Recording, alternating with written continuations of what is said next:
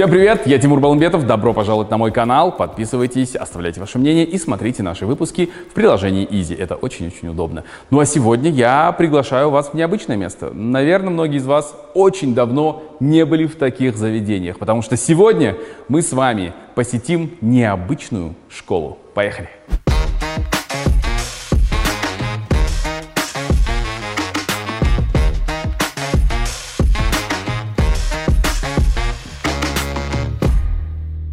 Ну что, друзья, я не знаю, рассказывал я вам или нет, но я не очень люблю вспоминать э, свои школьные годы. Это не самое мое любимое время. Э, ну и отчасти это потому, что, наверное, мне не повезло учиться в какой-то классной, супер продвинутой школе.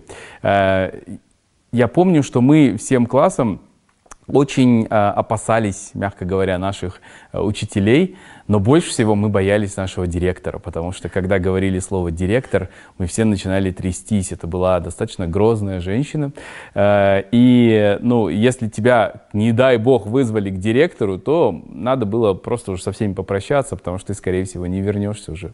Э, шутки в сторону. Сегодня у меня в гостях человек, который, наверное, меняет э, это восприятие не только повседневно в своей работе для других учеников, но и для меня тоже, потому что несмотря на то, что она является директором, она абсолютно не, со, не соответствует вот моим стереотипам, страхам и травмам. Так что сегодня для меня это будет терапевтический выпуск. У меня сегодня в гостях директор школы Казгаса Раушан Амангельдгызы. Здравствуйте, Раушан. Здравствуйте. Добро Мне пожаловать. приятно, что вы меня так представили.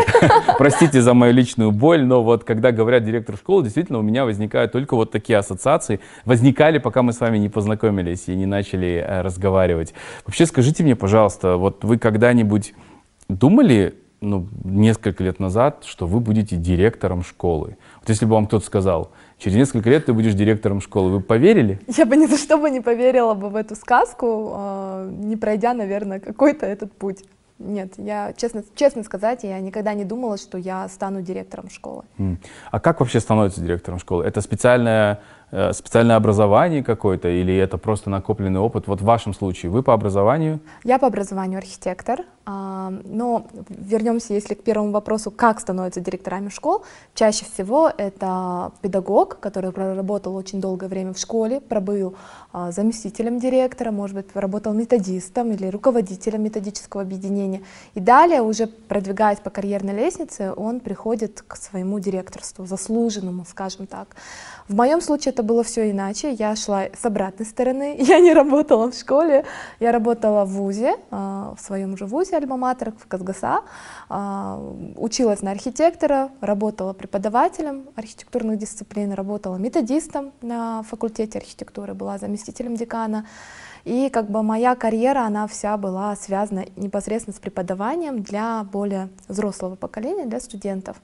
И директором школы, честно сказать, а, такое предложение ко мне пришло очень спонтанно, неожиданно, когда я уже реализовывала себя как архитектор-практик и как человек, у которого есть своя команда, и я бы могла бы себя бы, наверное, найти вот в этом директорстве. И вот не, не, даже не сомневаясь в своем решении, я не знаю, что так повлекло меня, не опасаясь, да, вот не было вот этого страха, вдруг я не справлюсь, а что такое школа, ну вот вообще нет, я просто сказала, да, я хочу, ну, наверное, надо. А, и это было э, сколько, два года назад? Это было год назад это ровно, год это назад. было э, в марте месяце 22 да, года, да, 22 mm-hmm. года. Вот вы уже целый э, учебный год отработали в качестве директора, если да, я правильно понимаю. Да. Я думаю, мы сейчас поговорим с вами обязательно о том, каким был этот год, вообще чему вы научились и, и вообще э, как отреагировали э, и, учити, и ученики, и учителя, и родители и так далее. Но скажите мне, пожалуйста, вот вы... Эм, если я правильно понимаю, вы сейчас сказали, что Казгаса, а мы в школе Казгаса, это ваша альма-матер. Вы учились в Казгаса, а, затем, по-моему, вот э, практически вся ваша жизнь связана по сегодняшний день с Казгаса. Да. То есть вот так вот было как будто суждено вам. Вы э, поступили сюда и вот все, остались в этой системе, скажем да, так. Да, честно сказать. А, я в 2005 году, когда я еще была ученицей 8-9 классов, мне было лет 15, а, родители передо мной такой сделали, а, ну, как и все родители, наверное, да, они сделали передо мной такую карту желаний, да, как бы куда ты хочешь поступать, там, угу. кем ты хочешь быть. И видя все мои наклонности и все мои творческие такие позывы, мой брат предложил, а давайте Рушана поступит в Казгаса. Ну, как бы у нас нет в семье творческих людей, у меня в семье в основном все финансисты, инженеры, мама единственная только филолог, но она почти не работала в школе. И таким образом сложились карты, что я ходила в школу Костеева, я общалась с детьми, которые уже хотят и знают, куда они будут поступать. Это у всех в основном было на слуху Казгаса. Я без зазрения как бы вообще любых мыслей, я не знала, что есть другие вузы, я не знала, что есть другие факультеты. Ну, все как бы об этом говорят, но почему бы не прийти? И вот я пришла в 2005 году на подготовительные курсы, ну и так получилось, что я прошла уже 17 лет, я здесь осталась. И вся моя жизнь с этим связана. Но вы также эм, и в поле тоже работали, правильно? Ну вот в качестве э, архитектора, я правильно понимаю? А, да, я работала в поле в качестве архитектора в городе Туркестан, а, но также, когда я была преподавателем факультета архитектуры, а, на тот момент я брала параллельно заказы, у нас была такая опция, такая функция для преподавателей, то есть мы могли что делать? Мы могли преподавать, и мы могли заключать договора от имени Казгаса на официальной основе и брать для, на заказы через ну, наше как бы официальное представительство, да. И э, я вот таким образом искала опыт. Честно сказать, я брала такие мелкие заказы. Я вот по чуть-чуть за все хваталась. И параллельно еще и вела свою педагогическую деятельность в качестве педагога со студентами. Мне всегда было интересно, а вот мне всегда говорили так, «А, Раушан, можно быть либо практиком, либо теоретиком. Mm-hmm. Нам всем, по-моему, так говорят, да. А мне хотелось побороть эту систему и сказать, что а почему нельзя быть и тем, и тем? Ну вот в чем проблема? Если я могу говорить, если я знаю, что такое учебная программа, и я хочу творить реализовывать себя на практике, почему бы не попробовать? И э, вот в 2021 году, если я не ошибаюсь, да, в 2021 году меня пригласили в Туркестан поработать архитектором, возглавлять проект, быть главным архитектором, пригласить свою команду, мне дали такой карт-бланш. И э, благодарю, да, вот этот весь опыт, который я там прожила, в общем, точно так же, как и во всех моих случаях жизни, я просто без зазрения совести закрыла на все глаза и сказала, хорошо, я еду. Будучи алматинкой, прожившей в Алматы с рождения, я все оставила и поехала в Туркестан покорять этот город. И уже оттуда я вернулась директором школы.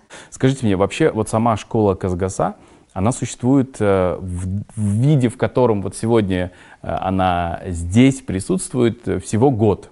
Да. Но до этого она тоже была в другой форме, правильно понимаю? Да. Начало она свое берет с 2000 года? 2000 года, года да. да. Что произошло, почему, почему поменялась форма, скажем так, формат школы обучения? А, но, честно сказать, с 2000 года здесь был лицей. А, я в, в эти моменты я не знаю эту историю, но а, знаю то, что наш учредитель уже ныне Амирлан Эдербекович Марком, да, а, он, а, у него было желание, он был сам по себе таким человеком-новатором, знаете, он, я прошла его школу на протяжении шести лет, и я просто знаю, о чем говорю, да, он был таким человеком, который а, всегда хотел сделать что-то больше, что-то глубже, что-то дальше. Вот когда получился вуз Казгаса, получился колледж Казгаса, к нему пришла идея, почему бы не создать лицей. И вот зародился лицей при Казгаса, и он функционировал при университете, он всегда был где-то рядом. А, кабинеты даже частично делили, я, я помню, вот когда я работала там, они делили их с колледжем, и детки учились с 5 по 11 класс, не соврать, может быть, ну, было 80 детей, ну, было очень немного их, а, была такая своя аудитория нишевая, которая знала, что они будут поступать в этот вуз. А, школа Казгаса, вот в ныне, в котором варианте, вот вы правильно, Тимур, подметили, то, что какая она есть, она существует чуть меньше года, и э, эта идея пришла уже к сыну нашего учредителя Газа Мирлановичу, э, буквально тоже года два назад, если я не ошибаюсь. Э, пришла такая идея, а почему бы, ну, после смерти отца у него такое было свое вдохновение, я так полагаю, честно сказать, не могу утверждать, но было, видимо, свое вдохновение, а почему бы не сделать и не продолжить быть идею отца дальше, глубже и еще пойти более качественным путем. И здесь, в этой школе, ранее у нас был ресторан. А, а, и в этом ресторане мы, а, я помню еще эти все корпоративы, которые здесь проходили, вот конкретно в этом зале, это были наши прям яркие корпоративы, ныне это актовый зал. И Айгаза Мирлановичу пришла идея, почему бы не сделать реконструкцию школы. И они уже с командой эту школу начинали собирать ну, задолго до меня. То есть э, что они делали? Они начали с реконструкции, с получения каких-то определенных прав, лицензий, изучения этого всего материала. Я уже пришла на моменте, когда здесь были стены, когда уже был цоколь, цоколя здесь ранее не было, это после реконструкции он появился, и когда появился третий этаж, то есть э, еще, может быть, не везде были окна, я пришла в этот момент. И с этого момента мы начали такое близкое сотрудничество, и продумывать, как мы будем наполнять наши кабинеты. То есть был готовый дизайн-проект, и меня попросили просто слегка посмотреть перед собеседованием, перед первым этапом. Я проходила несколько этапов собеседования, и перед первым этапом мне скинули и попросили посмотреть. Первое, что бросилось в глаза, что не хватало здесь классной библиотеки и не хватало здесь мастерских. Вот это угу. вот первое, что мне бросилось как архитектору в глаза. Ну, мастерские у вас действительно крутые, мы сегодня их посмотрели, и я поражен, я у вашего учителя Улана просил разрешения, можно мне здесь поиграть, пожалуйста, потворить, потому что действительно очень-очень здорово. Друзья, со мной рядом преподаватель школы Казгаса Улан Нурдаулет, который здесь ведет такую дисциплину, как художественный труд.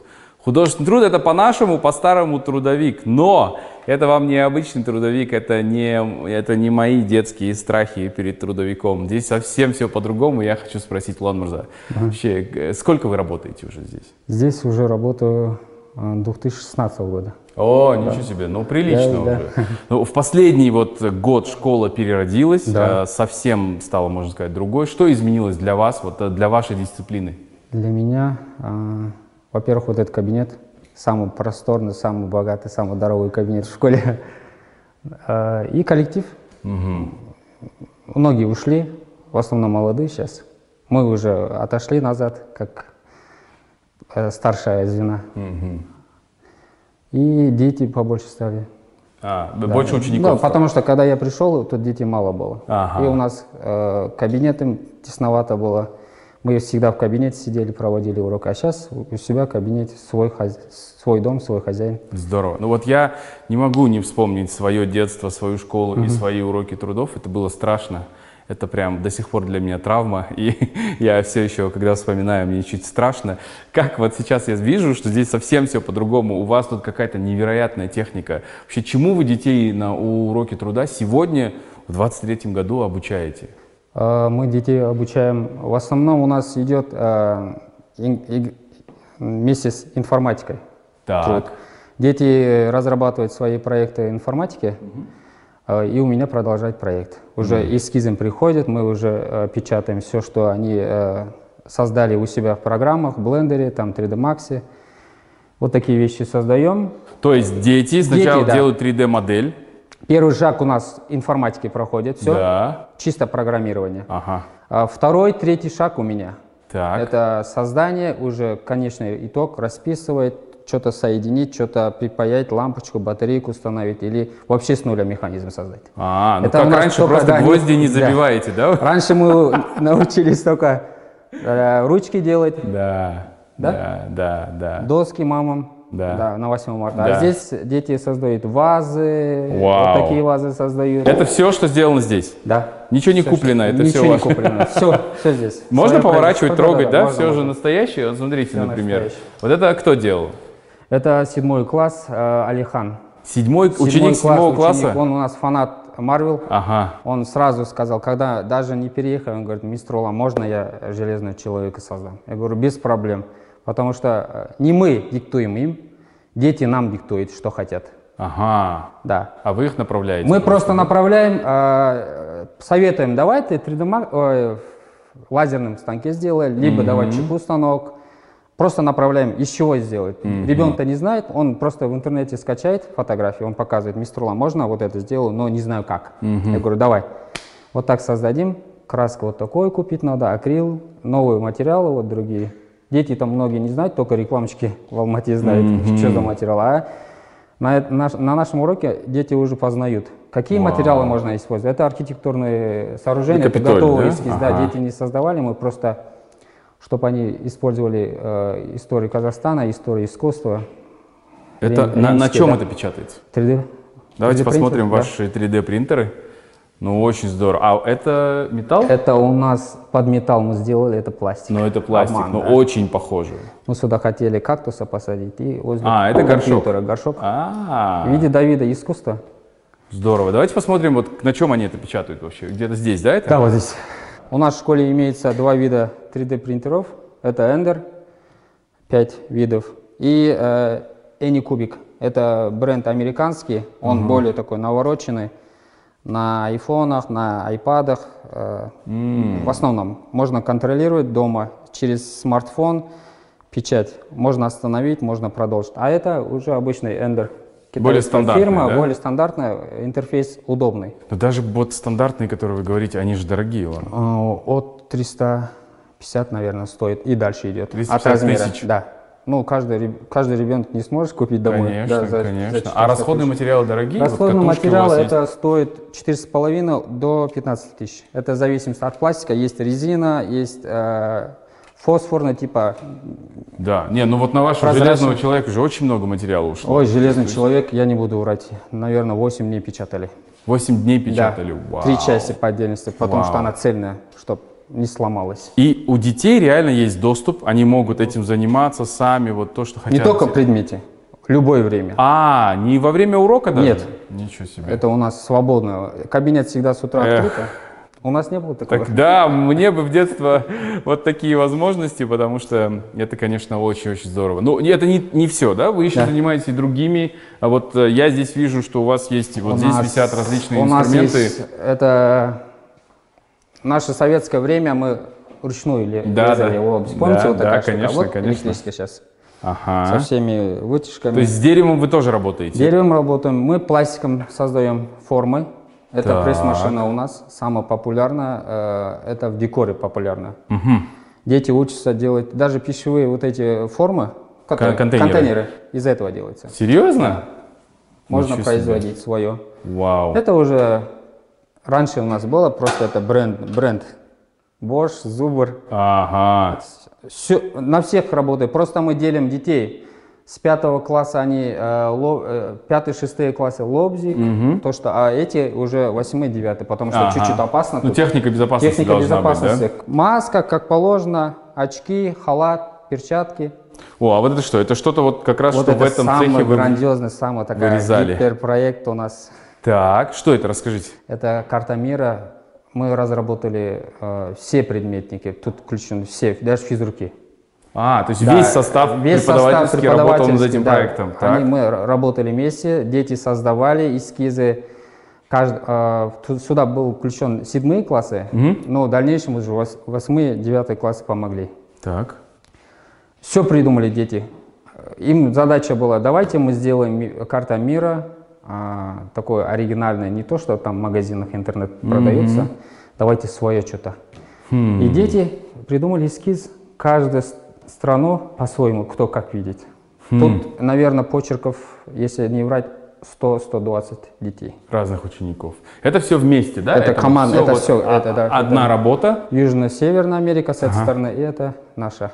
Но вот у вас в этой школе, я так понимаю, что все дети, они творческие. В основном. Да, и вот э, с творческими детьми же тоже есть специфика, они же тоже немножко сложные. Очень, вы очень сложно. подход к ним находите, когда у них нет вдохновения, не ну, хочется, вдохновение- капризничают или... Мы не трогаем детей.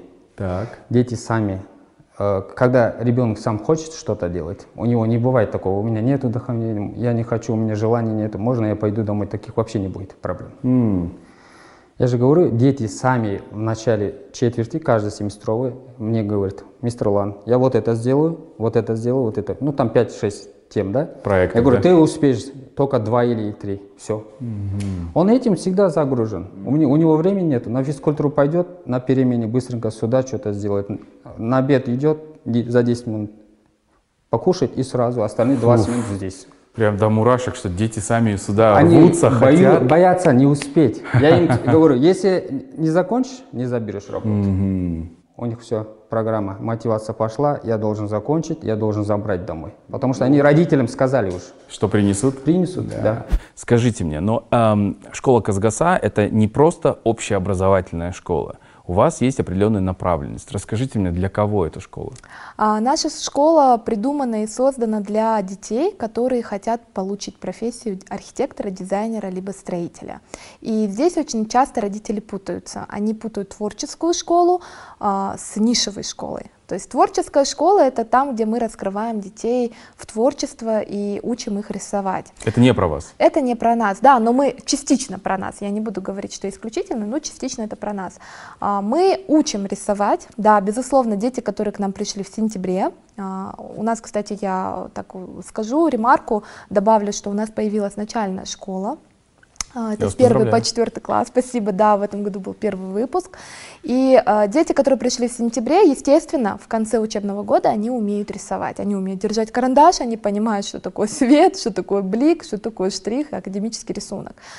Э, но также мы и учим детей э, вникать что такое идея и как эту идею воссоздать. Mm. То есть ведь часто бывает так, что мы что-то придумываем в своей голове, да, что-то рисуем, нам кажется, что мы такие очень творческие, все знающие, а когда мы начинаем на деле это проявлять и производить, ну, как правило, э, мы не умеем. Ожидание реальности Ожидание реальности, да, они получаются именно оттуда.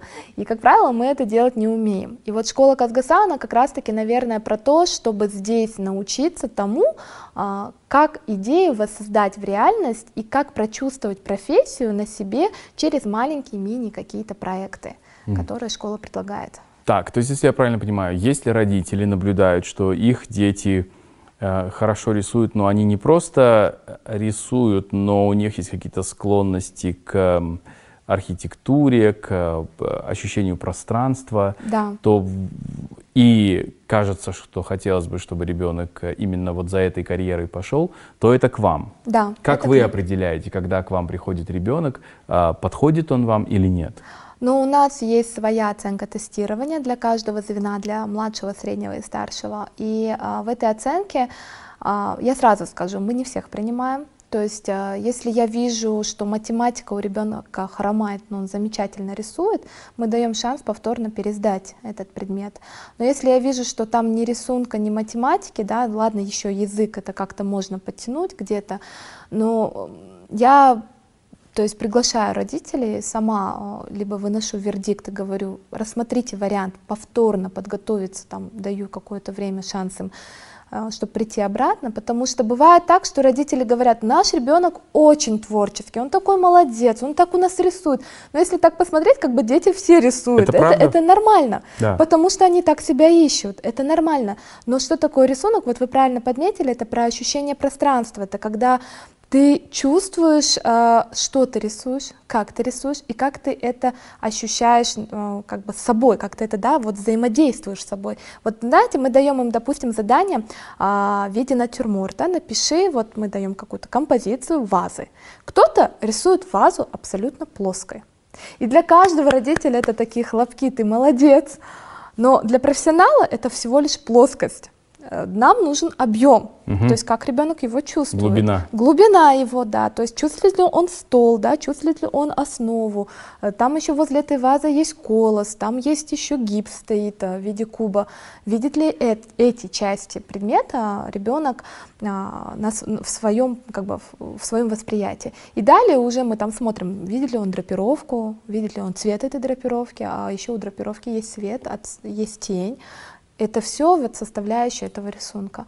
И э, зачастую, да, вот я как бы не могу, наверное, отвечать за все, что как бы происходит э, в моменте, когда происходит экзамен, но в результате, когда я вижу работу, я всегда говорю, обратите внимание, вот здесь вот, вот вы пока еще как бы плоские в этом вопросе. Немножко отстаете. Да, может быть, вам нужно, а, у нас есть направление арт и есть направление техник. Вот с этого учебного года у нас оно стартует. То есть, может быть, вы так думаете, что вы арт, А ребенок как бы по своим навыкам, он немножко в технической специальности. А это вы тоже можете понять а, через какие-то тесты? Ну, а, Или через это рисунок это в процессе уже понимается, потому что, знаете, бывает так, что дети... Вот я преподавала на факультете архитектуры 6 лет, да, я работала со своими студентами, и я видела очень много студентов, которые, как они размышляют. Вот он классно рисует, он молодец, вот у него реально талант, он классно рисует, но он ничего не может придумать. А, А бывает так, что, допустим, он классно придумывает, и у него реально гениальные идеи, но он не может их нарисовать. То есть, и вот здесь начинается диссонанс, это же ведь, понимаете, он же пока учится, он же так страдает внутри, то есть он как будто бы не соответствует своей группе. Здесь и- это школа, я понимаю, что на уровне школы, там, в пятом классе мы еще не разглядим, это у нас э, там а, космолетчик, или это у нас архитектор, или это у нас там будущий банкир, да, но хотя бы вот по вот этим внутренним позывы- позывам ребенка, бывает так, что ребенок классно рисует, но он говорит, я не хочу рисовать, я хочу на робототехнику. мгм. И я стараюсь этом не ничего плохого нет, В это этом ничего здорово. плохого нет, да, то есть он, он слышит свои желания. И Я говорю учителям, а вот с учителями это отдельная да, работа. Я говорю учителям, не э, ломайте талант, пусть идет на робототехнику. А родитель нет, он говорит, нет, у нас семья художников, мы все пишем. Ну вот ребенок ваш любит робототехнику, и так сложилась судьба, что он любит конструктора. И через конструктора он видит свое я. Ну, как бы надо как бы это немножко принять. Со мной рядом заместитель директора по учебной части Ахмарал Муратовна. Добро пожаловать, спасибо вам большое за ваше время. А, Ахмарал Муратовна, не могу вас э, не спросить, вы давно работаете в школе? А, ну да, я как закончила университет, вообще работаю в школе, конечно. Э, А вы заканчивали... Я заканчивала а, Алматинский государственный университет имени Абая Ага, окей. И в далеком 96-м году. э, вот сейчас вы работаете в школе, и если я правильно понимаю, ваша, ну, одна из ваших главных задач это вот всех уместить в ограниченное количество времени в часы, которые есть в школе. Совершенно верно. Учеников достаточно много, более 120. Как вы это делаете? То есть как сделать так, чтобы всем достался класс, всем достался учитель, ну и все остальное, чтобы люди еще, дети успели и поесть, и отдохнуть, и все, и все сделать. А, ну, э, это кажется, конечно, сложным. А расписание уроков на самом деле а, это а, работа, которая требует навыка, которая требует максимального внимания, потому что здесь действительно нужно а, соблюсти все правила, а правила а, это и по а, санитарные нормы существуют, это и основные предметы, это и дополнительные занятия, и, например, дополнительные занятия не ставятся с утра, не ставятся только после обеда. Конечно, это из основных предметов, это математика, например, язык, языковые дисциплины, которые нужно обязательно, желательно ставить в первую половину дня. Так, это связано с э, мозговой Совершенно, активностью? совершенно верно. То есть продуктивность рабочего дня, она разная. И это тоже нужно учитывать. Хм, А вот, вот эти разговоры о том, что кто-то сова, кто-то жаворонок, или дети все жаворонки. А, ну, дети, по-моему, все совы, но тем не менее, но тем не менее, а, рабочий процесс есть рабочий процесс, он у нас начинается с 8.30, и поэтому с 8.30 мы говорим «добро пожаловать в школу Казгаса» и начинаем уроки. А вот э, вы вашу работу выполняете с, э, не знаю, привлечением, использованием каких-то специальных программ, или вы все делаете вручную? Как? Вот когда столько классов, столько детей? Да, а, есть, существуют программы, которые а, помогают составлять расписание, но лично я все-таки приверженец того, чтобы самостоятельно сама все сделать. Почему? Потому что так я помню каждого, в какое время, в каком классе я поставила а, урок тому или иному преподавателю. Вы еще и помните это потом? Конечно. Ничего себе! А скажите, вы составляете расписание на какой промежуток времени вперед? Сразу на четверть? А нет, а, расписание составляется на неделю, На неделю. и это недельное расписание повторяется. Мгм. Меняется после... Да. Ну, а, да, э, расписание может претерпевать изменения в силу каких-то там обстоятельств. Э, Или преподаватель поменялся, или, э, ну, или класс добавился, например, у нас, э, если один класс делится на два класса. Только в этом случае. То есть а, часто расписание меняться не должно, потому что у детей должен быть четкий ритм их рабочего времени. Вообще скажите мне, пожалуйста, вот э, вы, э, вы прекрасная молодая девушка и вы профессионал, но у нас, конечно, в восприятии директора это обычно взрослая женщина, ну, чуть ли не, по, чуть ли не пожилая. Да, да. Я прошу прощения за стереотипы. Я просто из 90-х, они у меня такие. Возможно, сейчас все директора очаровательные, молодые. Вот. Но вы сталкиваетесь э, с каким-то непринятием или недопониманием того, что вот у нас директор вот такой? Спасибо вам за прекрасную девушку, это очень приятно. А, конечно, сталкиваюсь. Причем первое время я с этим сталкивалась не только на уровне родителей, на уровне своих сотрудников, на уровне учеников, на уровне своего коллектива в корпорации. То есть а, я понимаю, то есть о чем вы. И для меня, допустим, когда человека, который а, в свою карьеру и в свою профессию вложил немало, да, 17 лет, это все-таки большая часть моей жизни. А, для меня это сейчас уже не имеет никакого значения. И когда я пришла на эту должность, я четко понимала, что воспринимать меня серьезно, ну, никто не будет. А, что э, говори, не говори, мы все там делаем какие-то свои там, да, красивые амбиции. Я понимала, что я могу только завоевать эту аудиторию это своим делом. И я строго следовала своему принципу, что я должна прийти на работу не красивой там, да, для всех улыбаться, не там а, доказывающие мнение, что я директор, а вы там все мои подчиненные. Я знала, что я просто должна прийти, Пусть это будут кроссовки, пусть это будет футболка, я должна идти на стройку, я должна делать это, эту школу такой, как мы ее все хотим видеть, и пусть мои дела уже говорят о, о себе сами. И когда мы уже получили в результате школу, и мы получили выстроенные преподавательский состав, да, у, у меня было, когда я принимала эту школу, было 133 ученика и 20 учителей. То есть а, по итогу на 1 сентября мы запустили уже 175 учеников на строящемся здании, да, на секундочку, это было очень сложно сделать, и полностью весь коллектив 45 человек. Это была проделана работа с 1 апреля по 1 сентября, меньше, чем за полгода. Я сказала сама себе, что я молодец, и неважно, кто что думает. Просто я это сделала. А дальше, как уже этот корабль начнет плыть и куда он начнет плыть, пусть нас о нас говорят только наши результаты. После этих моментов, которые я проживала внутри себя вот с этими всеми негодованиями, ну, у меня были они, я, я живой человек. Естественно, я переживала насчет того, что обо мне говорят родители, что обо мне говорят сотрудники, да. После этого мне вообще перестало, что было, что вообще было страшно там или не страшно. Я просто приняла это, и мои дела уже сами сказали о себе, и люди начали приходить на мои дела. То есть те даже, кто, те, кто говорили, что там, ой, там что-то не получится, ой, да там молодая девчонка, э, они видели суще... вот, уже существенный проект, который был реализован. Ну, то есть что они могли уже мне сказать? Ну, то есть ты уже пришел на стройку, что, уже выстроенный проект, уже выстроенный коллектив, уже выстроенный контингент. Что ты мне скажешь?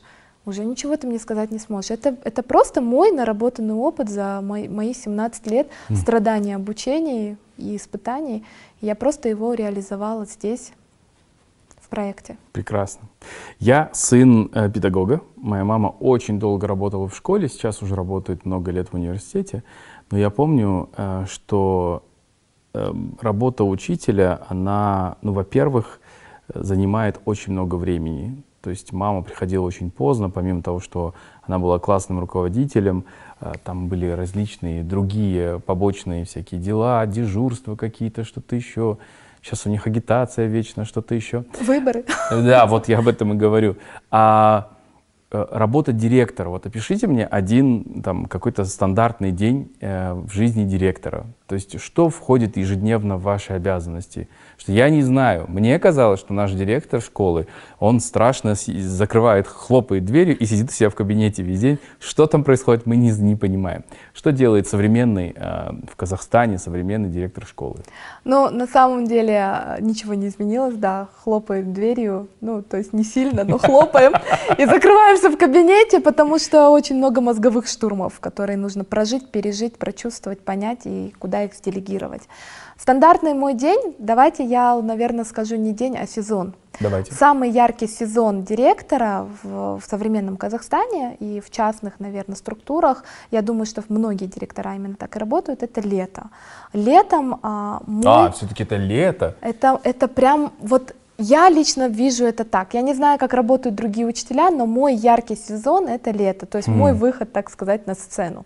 Летом я формирую коллектив, летом я набираю новых сотрудников, летом я делаю ремонт. То есть а, максимальные дела, которые можно сделать и выстроить, чтобы уже коллектив пришел на готовую платформу, и в августе, чтобы преподаватели пришли в комфортные условия, а преподаватель должен хотеть работать в этой школе, когда он сюда заходит. И чтобы вот он захотел здесь работать, я должна здесь создать атмосферу. Я, то есть, такая вот, знаете, своеобразная муха-цокотуха, которая летом вот это вот все шуршит, делает, выстраивает эту атмосферу, принимает нужных людей, а, заключает нужные договора для того, чтобы эта атмосфера здесь уже к августу месяца, она царила. Mm. И к августу мы встречаем уже наших педагогов после отпуска. И первый отпуск, который я себе могу позволить, это, наверное, ближайший, это октябрь, потому что сентябрь это 1 сентября, это звонок, это расписание и так далее. Это, наверное, такой вот октябрь, и то а, не на все 24 дня, а на там положенные какие-то, может быть, 7 или 12 дней, как я там на свое усмотрение это выберу. И мой стандартный как бы день такой яркий и очень плодотворный, чаще всего он обычно происходит летом. А, в основном вся текучка и вся операционка, которая происходит в течение учебного года, она вся, ну, мною выстроена так. Он предсказуема, да? Она очень предсказуема, да, это в основном у меня записи родителей, я прошу записывать родителей за 3-5 дней, я прошу всегда собрать мне информацию, с каким запросом родитель обязательно приходит, я прошу всех, а, все отделы подготовить мне, если это нужны оценки. у вас уже есть папочка, досье, да, когда досье, приходит да, родитель. Да. да, потому что я не люблю встречать людей неподготовленных, угу. потому что я люблю, когда человек приходит, он получает результат результаты решения своей проблемы. И я знаю, что он приходит ко мне с запросом. От того, что я его встречу с чаем и буду слушать а, полчаса, я как бы эффективной не буду. Поэтому я всегда прошу сначала все подготовить, и далее 3-5 дней, вот uh, у родителей есть такой определенный график, они знают, я их принимаю, встречаю уже, с, uh, уже зная внутри себя ответ и как мы будем решать эту проблему. Чаще всего это, конечно, конфликты с учителями, не без этого, да, это какие-то, может быть, недопонимания в учебниках, это может быть uh, какие-то свои рекомендации, да, у меня разные родители есть. Вот. И э, кому-то этот стиль как бы заходит, кому-то не заходит, но ну, по итогу этого учебного года, я, как и говорила, я не перед одним родителем не закрыла дверь. В основном это родитель отворачивается, потом передумывает и не доходит до меня. Но я стараюсь всегда знать, кто ко мне идет, с каким запросом, какие у него проблемы, чтобы уже понимать, как их решить и с кем а, его нужно будет сконтактировать, с каким учителем и через кого и как эту проблему мы можем помочь решить ребенку, mm-hmm. не родителю, ребенку. Потому что я всегда говорю, э, я состою на должности директора не потому, что я директор, да, а потому что у меня есть конкретная благая цель. Я должна этим детям дать что-то хорошее, должна им передать что-то. А для того, чтобы мы не забывали, ради чего мы здесь собрались, я всегда прошу все эти вещи для меня делать. Севиль Шагусин, вы заместитель директора по воспитательной части. Это означает, что вы работаете как с детьми, так и с родителями тоже. Верно. А часто вам приходится соприкасаться с родителями? Ну, достаточно часто. Работа подразумевает а, успешность учебного и воспитательного процесса, да. Так, вот смотрите, наверное, к вам приходят очень часто с конфликтными ситуациями какими-то. Да, Или... бывает. Да? А каким образом вы вообще, э, какая, наверное, самая главная презентующая проблема? С чем к вам обычно обращаются родители? Ну, учитывая разный возраст наших детей, э, у каждого родителя свой запрос. Но э, работа заключается в том, чтобы выстроить успешный результат любой проблемы – и для себя, ну, например, когда э, приходят ко мне родители с тем или иным вопросом по приглашению или просто записались ко мне на прием, э, я для себя поставила два таких момента, на которые нужно обращать внимание. Первое – это эмоциональный настрой, с которым приходят, естественно, родители. И второе – насколько ему важна значимость его ребенка. Угу. Потому что зачастую э, все родители, которые приходят, они, а, скажем так, делят, делят два аспекта у себя, подразумевают у себя два аспекта. Это насколько его ребенок успешен, Тут мы говорим об оценках, да, академические да, да, да, успехи. Да, Какие у него, э, какая у него оценка по успеваемости, все верно, какая у него э, атмосфера в классе, насколько складываются его взаимоотношения с одноклассниками, и, конечно, есть ли у него неудачи, потому что, как я поняла из опыта своей работы, родители все удачи и неудачи своих детей, они а, сравнивают с личным каким-то ростом. Mm. Ну, то есть если ребенок успешен, у него оценки все отлично, родитель, естественно, этим гордится. Если же а, у ребенка есть какие-то недочеты, то родители это тоже воспринимают на свой счет и начинают глубже, скажем так, искать причину. И тем самым, когда они ищут причину глубже, уже начинает ребенок в этом тоже участвовать. Но в нашей школе мы выстроили систему таким образом, что при взаимодействии учитель, ученик и родитель главным, э, скажем так, спектром или же главным звеном у нас является ребенок. Угу. Все наши последующие мероприятия, занятия, они выстраиваются таким образом, чтобы детям не столько э, было трудно понимать это все, а только чтобы им было это все комфортно. Угу. А с детьми вы тоже работаете? Да, с детьми тоже я работаю. С детьми вы работаете только когда они провинились, что-то неправильно сделали, потому что по воспитательной части, по воспитательной работе это звучит, как будто вы такой последняя инстанция, когда кто-то себя неправильно ведет. Или нет? Или ну, не вообще, только то? Например, когда я училась сама в школе, да, для меня, вот как вы говорите, зауч это было что-то вот что-то такое, к которому в кабинет зайти, это было, ну все это... Приговор. Да. Конечно, я стараюсь э, не казаться в глазах детей такой, но без дисциплины тоже не обходится, потому что дисциплина это прежде, прежде всего, несмотря на то, что мы творческая школа. Дети ко мне приходят с разными тоже идеями, предложениями, все мы их рассматриваем, обязательно поддерживаем каждого по возможности, потому что когда мы их поддерживаем, они тоже чувствуют, что они являются частью нашей большой семьи, угу. и им приятно находиться в школе. Скажите мне, вы возглавляете, руководите частной школой, что означает, что она э, платная, да. есть, на, здесь дети учатся на коммерческой основе. Да. Сколько стоит обучение в такой школе, как Казгаса? А, на этот учебный год, ближайший с 1 сентября, 250 тысяч в месяц. 250 тысяч тенге в месяц, это мы говорим 23-24 год, да. да, установленная цена. Да. А, вообще, наверное, вы в первую очередь вы сталкиваетесь вот с этим, с этой проблемой эм, больше менталитета, может быть, когда мы не хотим платить за образование. Нам кажется, что школьное уж точно должно быть бесплатным. И оно доступно, оно есть, но э, несмотря на это, э, некоторые люди хотят, чтобы их дети учились в частной школе, но не хотят, чтобы это было ну вот за Платно, такие да, суммы, да, да, или да. за какие-то маленькие суммы. Как вы объясняете вообще, что с этим нужно? Нужно с этим бороться или нет? Как, как объяснять, почему частная школа стоит вот 250 тысяч в месяц? Ну, я с таким вот запросом столкнулась, а, честно сказать, впервые в прошлом году, вот когда принимала эту должность, да, а, у нас в школе была одна сумма, она была намного меньше, и мы далее уже сделали такой, а, ну, как это сказать, правильно, да, а, запрос на другую сумму. Да? Мы, угу. мы, то есть, объявили родителям, что у вас была такая сумма, она стала у нас в два раза больше. И у родителей первое, что это пошло, это волна негатива, то есть почему так, зачем и что.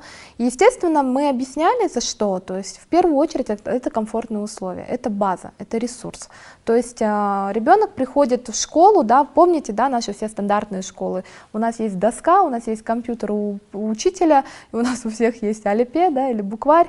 И вот мы как бы с этим запросом мы идем до 11 класса. И то есть, компьютерные классы, это у нас, как всегда, Windows не работает, посиди, отдохни. там, не знаю, а, что завхоз у нас, а, может быть, куда-то ушел курить с физруком, и на этом весь наш урок закончился тем, что мы не смогли сделать то, что мы хотели бы сделать mm-hmm. в школе. Здесь, конечно, это так не работает. В первую очередь э, дети обеспечены всей необходимой базой, интерактивными досками, компьютерами, планшетами. То есть 3D-принтеры э, у вас есть ну, даже? У нас есть, да. Я 3, в шоке. 3D-принтеры, да, у нас есть 3D-принтеры, у нас есть э, полностью вся мастерская, о которой мечтают очень многие уже люди во взрослом мире, да, кто арендует такие мастерские. У нас есть фрезерные станки, лазерные mm-hmm. Станки. У нас а, закупленное оборудование швейных машинок, а, Genome, они у нас а, считывают программу Coral Draw, то есть ребенок может что-то придумать, нарисовать, а, перенести свой рисунок в цифру, то есть в Coral Draw, и с Coral Draw уже попробовать распечатать и а, вышить, и это что-то, то, что он придумал на своем изделии. Mm-hmm. То есть он может себе условно шить шопер сначала, да, а потом на шопере еще и воспроизвести свою задумку с помощью ниток. То есть, если я правильно понимаю, э, сумма формируется из того, что вы предоставляете определенный уровень сервиса, скажем так, да, комфорта, да. техническое оснащение, а, если, а что, если говорить об а, академической стороне? Академическая сторона, то есть мы, все наши педагоги проходят определенный отбор, то есть это люди все с высшим образованием, это люди дипломированные специалисты, знающие языки, да, имеющие какую-то свою а, корпоративную внутреннюю значимую такую причастную культуру. А, мы даже вот недавно со, вместе с командой собрали самодостаточный образ педагога, то есть у нас есть портрет педагога, портрет выпускника, портрет сотрудника, то есть человека, которого бы мы бы хотели видеть здесь. И а, все наши педагоги проходят мастер-классы по творческим дисциплинам, то есть для того, чтобы понимать своих учеников. Даже, допустим, математики, англоведы, казаховеды, которые к нам устраивались на работу, а, после этого учебного года, говорят, мы никогда там не делали ничего из войлока, мы вообще не умели рисовать, не держали кисти в руках, а теперь мы поняли детей, то есть что они чувствуют, когда они это создают. Они тоже приобщаются. Они приобщаются. То есть я, не то чтобы я, а вообще в целом я думаю, что современный человек, он должен приобщаться не только к чему-то там большому, куда-то далеко идти. Вот, рядом с тобой ребенок умеет рисовать машины. У нас десятиклассник, он умеет рисовать машинки. И я говорю, боже, это же такой талант, ну это вот придумать эту машинку, этот мотор продумать, да, и вот учителей я приобщаю к тому, что вот ты тоже должен бы научиться хотя бы, ну, не машинку рисовать, но понять вообще, что твой ученик чувствует, когда он это делает, когда он тебя не слушает. Mm-hmm. То есть вот это вот очень важно, конечно, не сразу это сейчас прививается, но тем не менее мы к этому идем. И плюс а, еще а, родители, они всегда интересуются питанием. То есть у нас питание, да. а, наши поставщики столовой, они очень гибкие, а, мы всегда идем навстречу, мы даже кормим овер больше, чем надо. А, детям то есть не, не отказано в каких-то их а, привилегиях, да, то есть если ребенок, у нас нет такого, что если тебе положено там одна сосиска в тесте, все, иди на урок, нет, то есть мы всегда готовим больше, э, и стараемся накормить всех наших детей. Трехразовое питание. Трехразовое питание. Да, и плюс э, академические знания.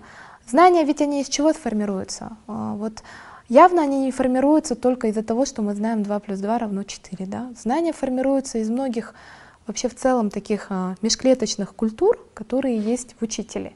И вот, вот этот вот базовый фильтр учителей провожу непосредственно я на своем уровне. И я всегда стараюсь смотреть, кого мы принимаем на работу, кого не принимаем. Добрый человек или злой. Я не делю людей на черное, белое, хороший, плохой. Я стараюсь смотреть на вот эти внутренние качества. Может ли он передавать знания или не может. И то есть родители уже, доверяя нам своего ребенка, а, глядя условно там на меня, да, и на все руководство, которое имеется у нас э, в корпорации, он должен понимать, что ну, мы тоже не пришедшие люди с улицы, мы также сопереживаем, мы также чувствуем их заботу, да, их полноту. И что ребенок приобщается еще и ведь к культуре с раннего детства, у него, он уже становится частью этой атмосферы, то есть он становится частью этой программы, это, этого скажем, ну, наверное, таким молодым языком, вайба. Угу.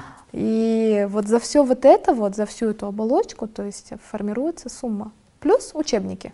Гульвер Канбековна, а у вас э, достаточно такая вот э, сложно произносимая должность в школе. Я, если вы позволите, прочитаю. Это называется руководитель методического объединения творческих дисциплин.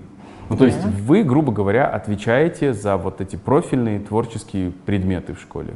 Да, все верно. А, а что туда входит? Ну, то есть для, для тех, кто, для зрителей, которые пока еще не знакомы а, с программой. методических объединений, это здесь педагоги всех творческих направлений, точнее, mm-hmm. все педагоги, кто преподает это, творческие предметы, мы как бы в одном, в одном объединении разрабатываем программы, работаем вместе, сообща. А, а что за предметы? О чем мы говорим? Рисунок в первую очередь, живопись, композиция. А, у нас есть черчение, вот такие предметы. В первую очередь мы, конечно, отталкиваемся от э, возрастных э, критериев. Точнее, mm-hmm. вот э, что ребенок может в таком или в этом возрасте. А, и потом, конечно, по программе нашей с пятого класса мы уже начинаем внедрять академические предметы. Именно что такое академический рисунок, живопись, что оно как бы имеет, ну, что оно имеет, что в себя включает. Потому что до четвертого класса ребенок, он развивается он свое воображение показывает. Мы, как бы, педагоги творческих дисциплин, не имеем права э, менять, э, либо направить в другую сторону. Вот, ну, не ломать, должны, грубо да, говоря, грубо да, говоря, ребенка? ломать э, ага. ребенка. Почему? Потому что у него должно воображение само, само по себе развиваться. Мы должны просто подталкивать, помогать э, и показывать, как угу. должно быть. Не то, что должно быть, как, как лучше. Угу. Когда, а, ну, старше. Да. А вот в пятые, шестые классы, там уже по возрастным категориям, а, если ребенок идет в дизайнерское отделение, там надо уже вот в этом возрасте как раз у ребенка начинает развиваться воображение. Угу. И поэтому мы не должны э, как бы ломать, и мы должны, наоборот, дальше его именно в этом направлении двигать. Угу. Не могу вас не спросить, э, просто, может быть, это так сложилось, что вот у меня такие наблюдения очень часто э, дети эм, может быть, э, там, в аутистическом э, спектре или с какими-то другими особыми нуждами, они склонны к творческим проявлениям.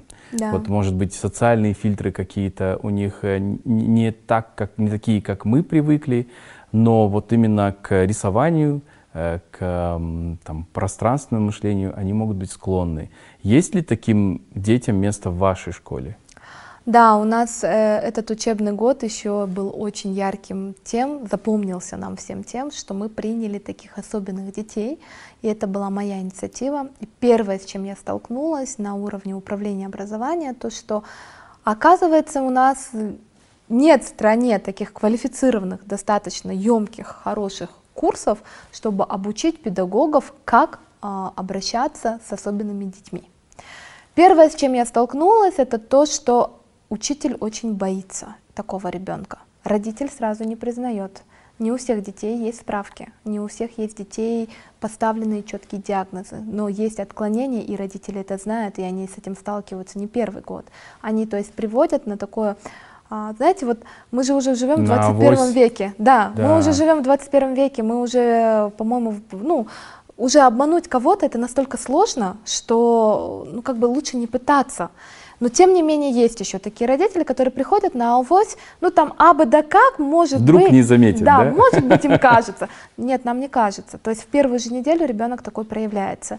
А проявляется как? Через агрессию, через нестандартное поведение, через нежелание соответствовать каким-то вот социальным фильтрам, наверное, я бы это вот прям назвала бы вот прям первое, что бросается вот в глаза.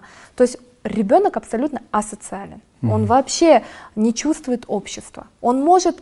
А, был кейс такой. А, мы приняли девочку, тоже где-то как-то, что-то, в общем, родитель не сразу соглашался. Что мы прожили за год? За три четверти все ссоры Сочи это были написаны через слезы все это кидалось, выбрасывалось, все время это истерики, это все время через крик, все дети это видят. Причем ребенок не, травми, не травмирует других детей, он травмирует себя, он себя начинает разрушать, бить, стучаться головой об стенку, у него ничего не получается, потому что все пишут 3 плюс 2 равно 5, а она пишет 5 минус 2, я хорошая девочка, условно, да, вот как бы вся ее работа заключается на этом. Или э, у нее дальше идет, что, что я заметила для себя, а, у таких детей идут дальнейшие формирования с внешним миром через эмоции. Я попыталась предложить в качестве эксперимента, пусть она рисует. И ребенок начинает рисовать, и мы видим в картинах есть четкость. Есть прям очерченная ровная грань лица, глаз. И картины максимально насыщенные. То есть ребенок рисует классно, но стандартные какие-то предметы он делать не хочет, принимать на себя стандартные правила не хочет. На одном уроке он не хочет, а на другом уроке это идеальный ребенок. С одним, Интересно. значит, педагогом он хочет, другим педагогом он не хочет. И здесь дело не в выборе предметов, потому что здесь рисование, а там математика. А здесь у нее идет чистая взаимосвязь с учителем. Она чувствует все на эмоциональном уровне, тоньше, ярче, обостреннее. И вот это вот все сыграло, а, привело нас в такой опыт, нас в такое замешательство. Мы сидели и думали с, с административным составом, как быть вообще, как, как разговаривать с этим ребенком. Я начала искать курсы для педагогов, и вы представляете, на уровне управления образованием я начинаю спрашивать, мне говорят, а вы вот первая частная школа, которая а, обращается задумалась. к нам, задумалась и обращается к нам с таким официальным запросом, вот, и мы вам можем предложить организовать курсы, только нам нужно время. Прошло полгода, они мне позвонили и сказали, все, мы готовы, а мы им уже проплатили эти курсы, мы вот назначили фамилии, мы сказали, вот эти люди пойдут, нам всем срочно нужны курсы. Вы не поверите, я звонила каждый месяц и просила, мне срочно нужны эти курсы. Я не знаю, что делать. Мои педагоги боятся ее, а, другие педагоги не хотят за это браться. Ну, ну дайте нам что-нибудь. В общем, эти курсы прошли. Это было три недели. Это было для нас очень таким а, вау опытом. Это помогло? Это очень помогло. В итоге четвертая четверть ребенок сам сдал все ссоры Сочи, получил Вау. свои тройки, заслуженные тройки, да, то есть не так, что мы вытискали из нее, да, это вот Вау. вынесли. То есть она сама села и написала, плюс я подключила родителя, долго проводили с родителем беседы, глубокие беседы, узнали весь кейс, почему так произошло, вытащили все личные проблемы, переживания, М. это все было до слез. И вот я даже говорю, у меня мурашки по коже. И далее подключили бабушку, чтобы бабушка была непосредственно тьютором этому ребенку. Бабушка вместе с ребенком бросила работу. На, на развозке рано утром приезжала с ребенком. Ребенок четвертой четверти сам написал все экзамены и нарисовал картину своего классного руководителя в стиле Король Лев, да. И вот это, это, это оказался самый любимый мультфильм у ребенка. Ребенок, как оказалось, в принципе, он, как и все малыши, верит в мечту. У него там «хочу свой замок», «хочу быть король, королем и львом», «хочу быть Симбой». То есть обычные детские желания. Просто это все так проживалось, но настолько м, Боле- отказывались все. болезненно. Да, то есть это, это аутистический спектр, это там то.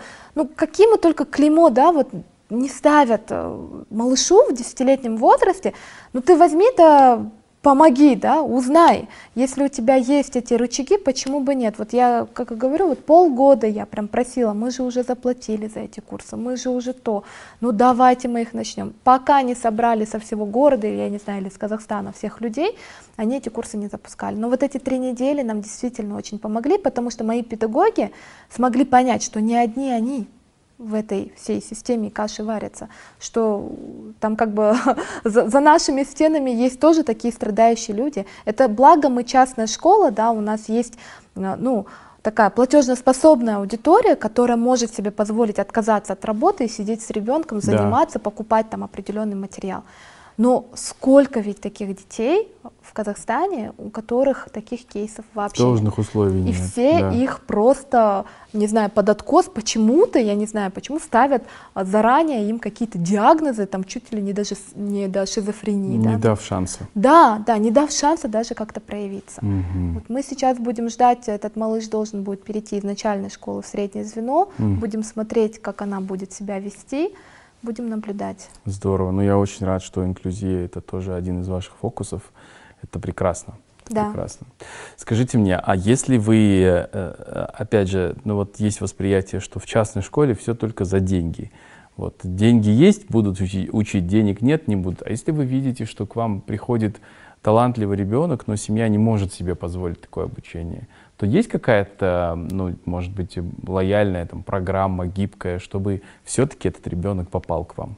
А, Да, у нас есть такая лояльная программа. Мы устраиваем каждое лето это конкурс Art Generation. А, Мы приглашаем всех желающих поучаствовать в этом конкурсе, в том числе и наши ученики тоже Мгм. участвуют, а, могут попытаться да, проявить шансы. В этом году у нас такой достаточно сложный конкурс. В прошлом году он был, прошел немного легче. В этом году мы усложнили этапы, но тем не менее это стало интереснее. Он уже прошел в этом году? Он уже вот завтра третий тур уже будет, да, Здорово. завтра пройдет третий тур. Вот, и по этой программе, по этому конкурсу мы отбираем лучшие работы, выделяем гранты на 100% скидку обучения, 50% и 25%. То есть э, мы э, всегда за то, вот мы, я вот говорю всегда мы, это, то есть я подразумеваю себя, э, имею в виду, и учредителя Газа Мирлановича, мы оба смотрим в этом направлении одинаково и чувствуем, что нужно поддерживать талантливых детей, но как их проверить, да? Вот, допустим, в нашей школе я провожу выставление, 10-11 класс, они у меня все идеально рисуют, вы не поверите. Я не хвастаюсь, они действительно идеально рисуют. То есть дети с 5 по, по 10 по 11 класс здесь рисовали, плюс они там подключают себе художку, плюс там родители им еще дают дополнительные курсы. Они все идеально рисуют. И, конечно, побороться с нашими учениками, а, другим ученикам, наверное, сложно. А, но а, шансы есть, и мы даем такой шанс всем проявить себя. Но когда я получаю запрос о том, что в частной школе, да, там все там э, за деньги или там что-то такое, честно сказать, мне хочется иногда засмеяться. Ну вот что вот вы можете себе купить за деньги, да? Вот вы можете себе купить за деньги комфорт, там красивую одежду, там красивую машину. Но знания ты не купишь.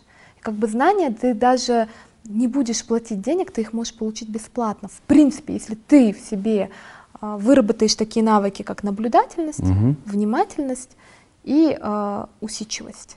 Вот три качества, которые тебе помогут, в принципе, впитать любые знания, которые есть. Поэтому здесь, наверное, больше будет не то, что можно все купить, а здесь, наверное, больше о том, что как ты рассматриваешь знания для себя как ценность, вот, вот что они для тебя значат. То есть угу. Вот о, о чем вот конкретно, с каким запросом приходит родитель. Ну и мы, в свою очередь, даем такой шанс, это побороть свои силы, свои навыки вот в таких конкурсах. Кстати, вот о родителях, скажите мне, пожалуйста, как вы, то есть как вы находите баланс с родителями? Потому что, и, ну и с детьми, конечно, в первую mm-hmm. очередь это касается детей. То есть, э, с одной стороны, родителям хочется, чтобы у них были круглые отличники, с другой стороны, иногда это желание приводит к тому, что ребенок просто превращается в машину а, и вот э, работает только на определенный результат. Может быть, иногда там даже знания не такие глубокие, но ребенок учится просто, чтобы получить отметку, оценку. А, так как это пожелание, желание, требования родителей, что вы делаете в таких случаях? То есть вы вообще какого придерживаетесь сами мнения? Угу. Нужны а, высокие оценки угу. а, или все-таки иногда оценка не так важна, как может быть ну, где-то талант, который невозможно исчислить иногда? Да, это очень, знаете, достаточно широкий вопрос в моем понимании. А, я вижу, опять-таки, разные случаи, и я так благодарна нашему Казахстану, что он придумал кунделик, потому что вот в этой системе, когда ты как школа причастна к чему-то очень большому, какой-то огромной большой машине. А я не знаю, что это за система. Это система Кунделик, это электронный дневник. Так. Сейчас дети практически не носят нигде дневники, все оценки фиксируются в Кунделике, неважно, какая вы школа, частная, государственная. Все онлайн. Все онлайн, да. И благодаря Кунделику многие школы получают лицензии, многие угу. школы проходят аттестации. То есть ты даже не захочешь обмануть систему, ты ее не обманешь, потому что все в Кунделике прозрачно. Там вытаскивают а, оценки, которые там были пять лет тому назад, если школа была причастна к Кунделику в это время. То есть ты постоянно привязан вот к этой а, прозрачной системе оценок. То есть сегодня ты директор, завтра другой человек директор, но система оценок, она как была, так и оценивается. Задним числом ничего не поменяешь. Задним числом уже ничего не поменяешь. Либо здесь и сейчас, докажи и покажи, либо поехали дальше. Угу. Вот. И э, Кунделек очень, чем хорош, вот допустим, в моей работе, когда родитель приходит с, каким-то конкретным запросом, что вот мы отличники, а вы нам ставите тройки, я начинаю открывать э, систему оценок за предыдущие четверти. И я начинаю смотреть. Анализ. У меня есть анализ, да. И я вижу, допустим, у меня есть такое право и привилегия, даже если это пришли из другой школы, если та школа была привязана к кунделику, я могу запросить то есть мне не надо там просить табель, чтобы мне прислали да, по да, почте да. или через курьера. Ох, табель, тысячу лет не слышал это слово. Да, да. Вот, и то есть я вижу оценки, и я могу сопоставить картинку. Опять-таки, почему я прошу 3-5 дней? Потому что я анализирую. Я смотрю, действительно ли это так. Потому что э, выпрошенные оценки, как правило, да, к чему они приводят нас? Мы имеем в своем взрослом мире э, людей, которые потом не могут себя никак доказать и проявить. Они постоянно что-то начинают э, выпрашивать, то есть что-то им кто-то вечно должен. Да? А, Но это становится паттерном. да, думаете, это потом да. становится таким паттерном, и потом мы имеем в итоге таких взрослых в нашем профессиональном мире, да, я думаю, что вы тоже с такими людьми сталкиваетесь, которые в итоге не могут сказать, почему он такой специалист, получающий такую зарплату, а в итоге сделать он ничего не может, да. И он стоит на тебя, смотрит, и с него уже ничего не спросишь, он, ну, он уже вырос, да. А, а в школе как-то учился, а в школе вот, ну, это не имело значения. И от многих я слышу, что да, мне там химия была не нужна, мне биология была не нужна, я пришел там в продюсирование, там, да, там работал на телеканале, ну, условно, да, без обид, да, и мне вот это все было не нужно. Но а, как же ведь не нужно, как же базовые знания, а как же поддержка, а вот элементарно ты пошел в аптеку и читаешь э, состав лекарств, Не, подождите, даже химия, биология не нужна. Мы поняли, какая это большая проблема во время пандемии, когда у нас на- начались вот эти вот ковид-диссидентства, там противники вакцин, антиваксеры, Да. потому что это элементарные школьные знания, Школьные которых знания. у людей не было Да, просто-напросто. да. То есть они тебе в любом случае где-то, ну, пригодились. И элементарно, да, вот ты пошел в аптеку, ты пошел за продуктами, ты смотришь состав, а ты не можешь понять вообще, что, о чем, с чем сочетать, подходит это твоему организму или нет. Даже многие взрослые люди, да, там не знают, что организм там состоит из клеток, и какая клетка к чему она, как она привязывается там. И идут к врачу, платят огромные деньги, послушал, ой, я такой умный. Но это все, по идее, базовые знания школы. И хочется сказать, э, вот в таком случае я родителям всегда говорю, хорошо, мы сейчас закроем, ладно, без проблем, говорю, у меня проблемы нет поставить пятерку, это на моем уровне этот вопрос решает. Вам дальше с этим жить. Вашему ребенку с этими знаниями дальше жить. Ему- Поступать. ему себя доказывать, ему себя проявлять, ему себе зарабатывать на хлеб. Вас рядом всю жизнь не будет. А какой правильный выход из ситуации, если ребенок фактически знает на тройку, а хочется, чтобы была пятерка? Что вы рекомендуете? дополнительные, задания. То есть и чаще есть- всего я родителей прошу не приходить ко мне в четвертой четверти, я прошу приходите ко мне в начале, бейте колокола в первой четверти, во второй четверти, даже в третьей. Там уже можно что-то начать менять. И я прошу, я специально приглашаю педагога, и я прошу сформировать конкретно для этого ребенка индивидуальные дополнительные задания. И, пожалуйста, вот давайте посмотрим, вот у вас есть там сколько-то недель, давайте посмотрим, как ребенок будет себя проявлять. Он это не делает для учителя там русского языка или там для учителя физики, он это делает для себя. В прошлом учебном году была такая практика? В прошлом учебном году я не знаю, как у них обстояли вообще в целом дела с директорами, но вот весь мой коллектив, он примерно уже чувствует и знает, чем эта история вся закончится. Я всегда попрошу дать дополнительные задания. Там, где можно спасти еще какие-то знания, вот эту мотивацию, а, а, а вот нам а, еще, знаете, второй момент, это такая прям боль. А, нам в школе не говорили о том, как там выплачивать ипотеку, финансовую грамотность. Мы ввели такой предмет, называется глобальные компетенции. А, Этот предмет, он введен на уровне всего Казахстана, там есть это финансовая грамотность, это ипотека, медиаграмотность и так далее. Вы понимаете, что вот в 15-летнем возрасте ребенок вообще не задается такими вопросами. Это правда. Что я ему дам в девятом классе? Как ты будешь платить ипотеку? Он скажет, в смысле, а вдруг я куплю себе квартиру Рошана Мангельдина? Я буду Зачем? миллионером, они сейчас и говорят. Да, они все так говорят, я запущу ТикТок, и у меня будут только миллионы. Он не готов к этому. Он готов к химии, физике и математике на своем базовом Да. уровне. Ему это, этим, этими вопросами дети в таком возрасте, они не задаются. Мгм. Да, это да, правильное э, дополнение, замечание. Спасибо большое. Э, Хочу вот что еще у вас спросить. Э, Как вы считаете, вот эм, ну, школ частных много, вот, э, но буду спрашивать о вашей частной школе. Ваши выпускники, они эм, заканчивают школу подготовленными к поступлению, например, в международные вузы. Как вы можете это оценить? На данный момент а, небольшой процент у нас есть, которые, дети, которые поступают в международные вузы, это в основном они выбирают Европу. Но мы стремимся к тому, чтобы наши все ученики могли поступить, и у них была такая привилегия поступить в международные вузы, ну, как бы таким ускоренным темпом, да, скажем так. Мы а, в следующем учебном году запускаем программу IB School, а, хотим стать школой-кандидатом в этом направлении. В прошлом году мы, мы получили статус а, членства в Ассоциации школ международного бакалавриата, куда входят школы из России, Киргизстана, Узбекистана, а, Армении, то есть из разных а, стран. А, мы состоим в этой ассоциации, и эта ассоциация нам сейчас помогает э, с тем, чтобы получить максимально быстро статус уже такой привилегированной школы, школа IB, и мы начинаем с началки, то есть наше начальное звено. И что мы делаем? Мы хотим привлечь в этом году уже таких педагогов, знающих английский язык, а, уже максимально внедрять вот эти все методики, которые есть в школах IB. Они отличаются от наших казахстанских методов обучения. Ученики IB School это в основном дети такие очень раскрепощенные, это дети свободные, это дети а, свободно говорящие на английском языке. И мы начнем работу именно с... Мы начали эту работу в прошлом учебном году, но ввиду того, что у нас не было собственного здания, мы еще были в разных континентах, да, скажем так, нам было это сделать сложно. Сейчас у нас уже есть свое здание, и мы а, можем на базе этих всех ресурсов запускать а, свою программу по вхождению в этот состав.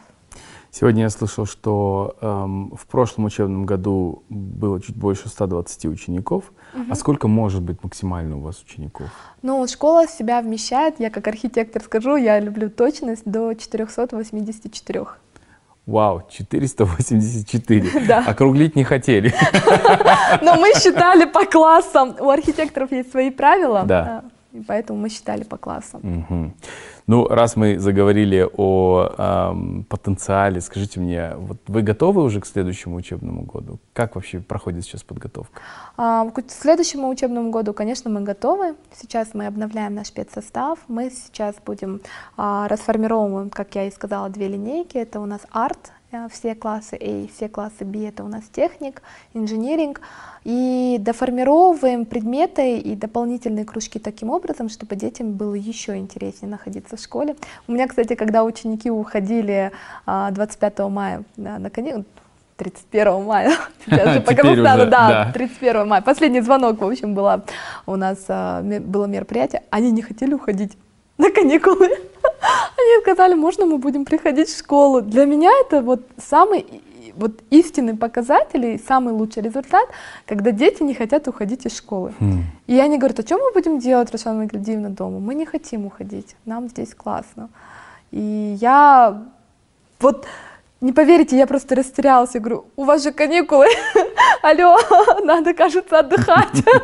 Но доступ открытым? Они могут приходить а, Могут, да. У нас сейчас идет подготовка по, робототехнике, и несколько учеников совместно с другими учениками из других школ, они вот сейчас готовятся к этим соревнованиям. Здорово. И а, по индивидуальным спискам, индивидуально педагог сам запрашивает, мы, конечно, запускаем. Скажите, такая насущная проблема, вот прямо сейчас я вспомнил, это вопрос буллинга он более ярко выражен в творческой школе или его меньше в вашем случае? И как вы решаете такие проблемы? Вот в творческой школе, а, я вам сразу скажу, дети эмоционально глубокие. Чем отличается творческая школа от, скажем так, а, стандартной обычной школы?